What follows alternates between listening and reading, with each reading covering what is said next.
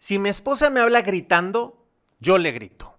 Si mi esposo me insulta, yo le insulto. No me dirige la palabra, yo tampoco le voy a dirigir la palabra. Si no me platica cómo se siente, yo tampoco le voy a decir cómo me siento. ¿Te parecen conocidas estas actitudes? Somos muy buenos para la reciprocidad negativa en la relación. Pero ¿por qué no pensamos en que si funciona la reciprocidad negativa, también funcionará la positiva? Soy Indalecio Montemayor y te invito a que te quedes a este episodio de recomendaciones.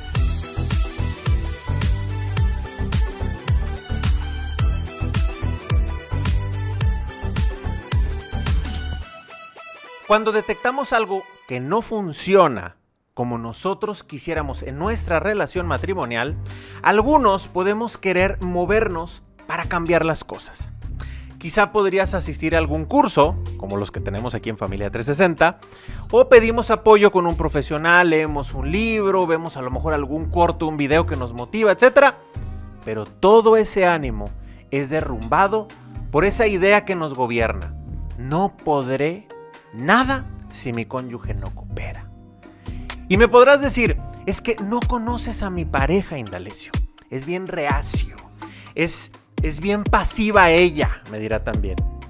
Pero a ver, ¿tú crees que si tu esposo o tu esposa ve de manera constante y frecuente cambios positivos contigo, no saldrá de ese estado de inmovilidad? Cuando se vuelven tangibles esos cambios en la relación, la buena voluntad por parte tuya, esto va a incentivar al menos por reciprocidad el cambio positivo que anhelas para tu relación. Así como ocurre con la reciprocidad negativa, que somos buenísimos y campeones para ella, la reciprocidad positiva en el matrimonio es real y funciona muy bien para ambos. Por eso te quiero dejar las recomendaciones para este episodio. La número uno, date una sacudidita del orgullo que puedes estar cargando a todas esas anécdotas que guardas en esa memoria, en ese disco duro de dolor contra tu esposo o contra tu esposa, intenta dejarlas atrás para que enfoques tus acciones en lo que está por venir y no que te quedes en el pasado. La segunda, no esperes un cambio inmediato.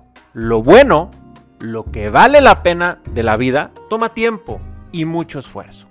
Y la tercera, no tengas miedo a intentar cosas diferentes.